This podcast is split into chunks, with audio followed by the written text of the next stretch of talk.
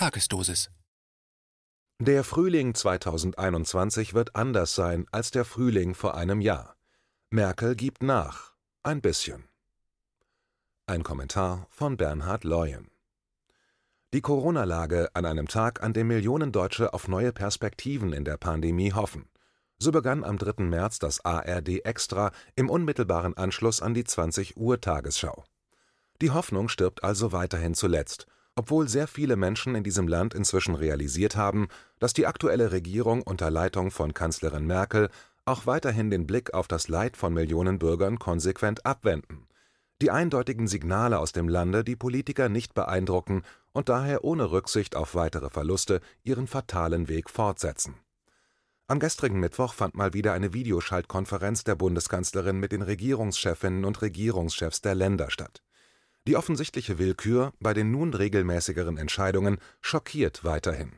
Zahlen, Fakten und mit Sicherheit existierende Stimmungsberichte aus den Tiefen der Gesellschaft können nicht die ausschlaggebenden Parameter der Entscheidungen darstellen. Was dann? Würfelbecher, Streichholz ziehen, Schere, Stein, Papier? Die Medien nennen es eine intelligente Öffnungsstrategie, das ist die regierungskonforme Variante, also Umschreibung von Planlosigkeit trifft auf losgelöstes Chaos. Vielleicht auch schlichte Ratlosigkeit. Wie rauskommen aus dieser Nummer? Unmut sei zu spüren, also nicht bei der Bevölkerung, die würde weiterhin tapfer alles ertragen und mitmachen. Die Politiker danken den Bürgerinnen und Bürgern in dem vorab in den Medien lancierten Entwurfspapier für ihre Unterstützung im Kampf gegen die Pandemie und die breite Solidarität im leider notwendigen Lockdown. Die Verantwortlichen für diese Staatskrise wissen, Zitat, dass das mit großen Einschränkungen und Opfern verbunden ist. Umso anerkennenswerter ist die große Disziplin, mit der der Lockdown umgesetzt wird. Zitat Ende. Das klingt gut, das schreibt sich einfach. Das kommt dann auch noch mit einem unglaubwürdigen Lächeln bei der Pressekonferenz über die Lippen. Die Realität in diesem Land heißt Vorgaben und Diktat aus dem Elfenbeinturm der Macht, ja, erschreckend viele Menschen schreiten mit irritierender Begeisterung in eine dystopische Zukunft, aber für kritische Bürger heißt die tägliche Realität Verbote und Zwang. Besuchsverbote, Kontaktverbote, Verweilverbote, Berufs- und Bildungsverbote, Maskenzwang, drohender Impfzwang, Testzwang, all das für ein bescheidenes Dasein, das zusehends immer mehr Menschen verzweifeln lässt. Desillusionierung bei permanenten Mahnungen und drohenden Bußgeldern bei Widerspruch. Einige Landesminister entdecken auf einmal nun ein vermeintliches Gespür für die Notwendigkeit von Veränderungen. Daraus ergeben sich dann sogenannte Irritationen im einheitlichen Vorgehen der Bundesländer. Das mag im Jahr der Bundestagswahl ambitioniert klingen, holt aber individuell Millionen Menschen nicht vom Klippenrand, dem unmittelbaren Sturz in das tiefe schwarze Loch der Privatinsolvenz.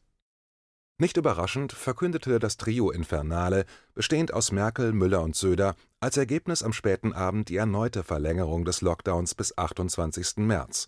Die Zahlen, die berüchtigten Zahlen ohne Aussagekraft, würden einfach nicht stimmen. Der starre Blick auf beliebige Inzidenzwerte lenkt die Politik wunderbar von eindeutigen Zahlen in diesem Land ab. Der Trick mit der weiterhin gültigen Aussetzung der Insolvenzantragspflicht schiebt die Realität aus dem zuckenden Augenwinkel. Wirtschaftsforscher zählen aktuell rund 25.000 Firmen, die kurz vor der finalen Pleite, dem Ausstehen. Na und das Virus bestimmt eben das Schulterzucken der Politik, daher eindeutig höhere Gewalt. Zugesicherte Hilfen, die Auszahlung für November und Dezember, kommen weiterhin schleppend bei den kleinen Betrieben und Unternehmen an. Auch Coronas Schuld oder vielleicht doch die der Mutanten. Die Politik sieht die Schuld allein beim Virus, die Menschen wiederum bei den Mutanten aus der Politik. In der aktuell benötigten Neudefinition wird die Mutation in der Politik als eine spontan auftretende, dauerhafte Veränderung des zurückliegenden Wahlversprechens bezeichnet.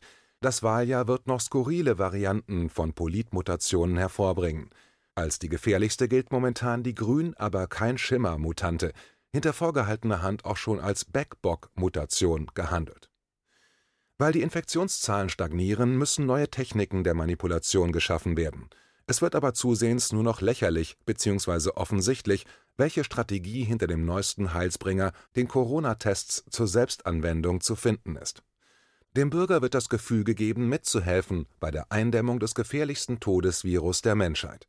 Das ist weiterhin so dermaßen schwierig in den Griff zu bekommen, dass nach den Spitzenkräften der Wissenschaft nun neue Partner mit ins Boot geholt werden, Aldi und die Drogeriekette Rossmann. Was der Verbund bundesweiter Gesundheitsämter und Robert Koch Institut unter Leitung des Bundesgesundheitsministeriums alleine in zwölf Monaten nicht geschafft haben, soll nun also die Kombination Bürger und Discounter richten. Dies bedeutet, medizinische Vollleihen wird eine Verantwortung übertragen, die auch nicht nur ansatzweise lenkbar, geschweige denn kontrollierbar ist. Die Falschpositivrate könnte schnell zum Problem werden, aber für die Bürger diese Ergebnisse werden den zeitnahen Sargnagel hinsichtlich weiterer Beliebigkeit bei kommenden politischen Entscheidungen darstellen. Im gestrigen Beschluss heißt es schön dehnbar formuliert, dass bei guten Infektionszahlen weitere stufenweise Lockerungen der Corona-Beschränkungen vorgesehen sind. Und bei schlechten Zahlen? Nebulöse Drohungen, nichts Genaues, Rumeiern auf Kosten von Millionen Biografien. Wie viele Bürger werden denn realistisch mit geweiteter Pupille beim Ergebnis des positiven Schnelltestergebnisses sofort die Tür von innen abschließen, lüften und sich in vorbildliche Selbstquarantäne begeben? Es ist nur noch bizarr, wie zudem mit abertausenden Tonnen von Plastikmüll aktuell umgegangen wird. Vollgesabberte Einmalmasken an jeder Straßenecke, in Parks und im Hausmüll. Testverpackungen, Plexiglas und Schutzwände allerorts in einer Größenordnung der Berliner Mauer.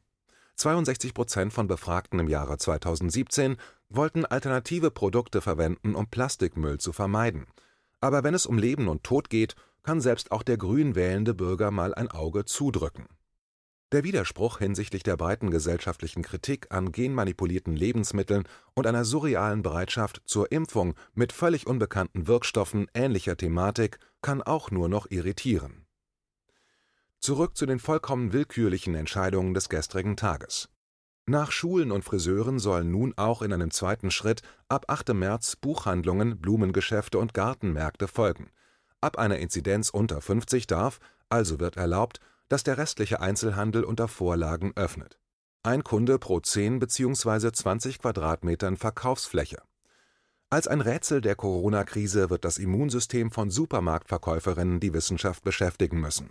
Zumindest in meiner A-Filiale, einer bekannten Kette, sehe ich seit zwölf Monaten die Stammmannschaft, inklusive Marktleitung. Kennen Sie diese schöne Warum-Liste? Warum? Warum darf man in der Drogerie Parfüm kaufen, aber die Parfümerie muss geschlossen bleiben? Darf man im Supermarkt Schuhe kaufen, aber der Schuhladen muss geschlossen bleiben?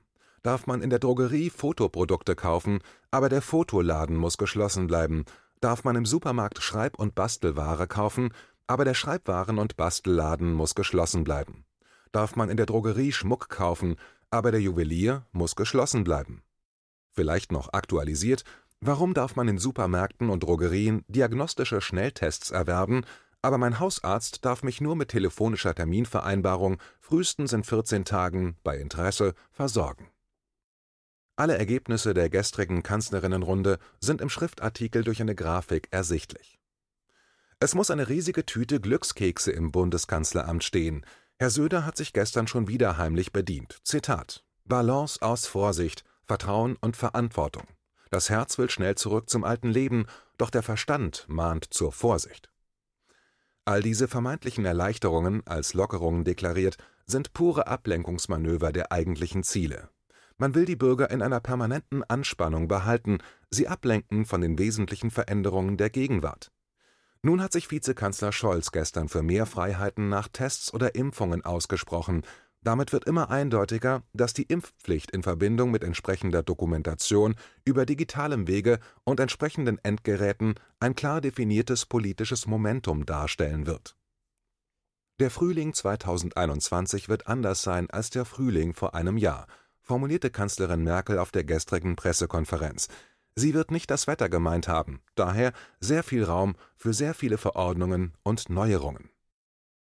Im Gefolge der Corona-Krise gäbe es bereits Anzeichen für einen Paradigmenwechsel hin zu einer stärkeren Rolle des Staates, so definiert Herr Habeck seine Wahrnehmungen von Macht. Zitat Märkte sind nicht einfach da und der Staat steht ihnen gegenüber. Märkte sind das Resultat von Regeln. Und nichts spricht dagegen, dass die Regeln anders gesetzt werden können. Zitat Ende. Eine noch stärkere Rolle des Staates als die momentane kann einem kritischen Bürger auch nur noch die Stirnfalte anschwellen lassen. Ich empfehle unbedingt die im Schriftartikel verlinkte Dokumentation aus dem Jahre 2019. Der Titel Das überwachte Volk. Chinas Sozialkreditsystem. Es mag die surreale Realität in diesem Riesenland sein. Wir hier in Deutschland sollten uns langsam entscheiden, ob wir diese Verhältnisse in einer aktuellen Entwicklung genauso akzeptieren müssen, ob wir sie auch dann so wollen. Kaum beachtet und diskutiert wurden die Äußerungen aus den Reihen der Innenminister des Landes.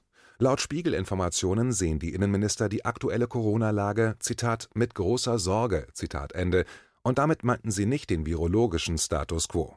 Nein, das Thema heißt Personenobergrenzen bei Versammlungen als wirksame Infektionsschutzmaßnahme. Sie schlagen daher vor, die Zahl der Teilnehmer bei Versammlungen zukünftig also zeitnah zu begrenzen. Wir erinnern uns an das Zitat der Kanzlerin Der Frühling 2021 wird anders sein als der Frühling vor einem Jahr. Hatte sie auch diese Information dabei im Hinterkopf? Die nächste Bund-Länder-Runde findet am 22. März statt.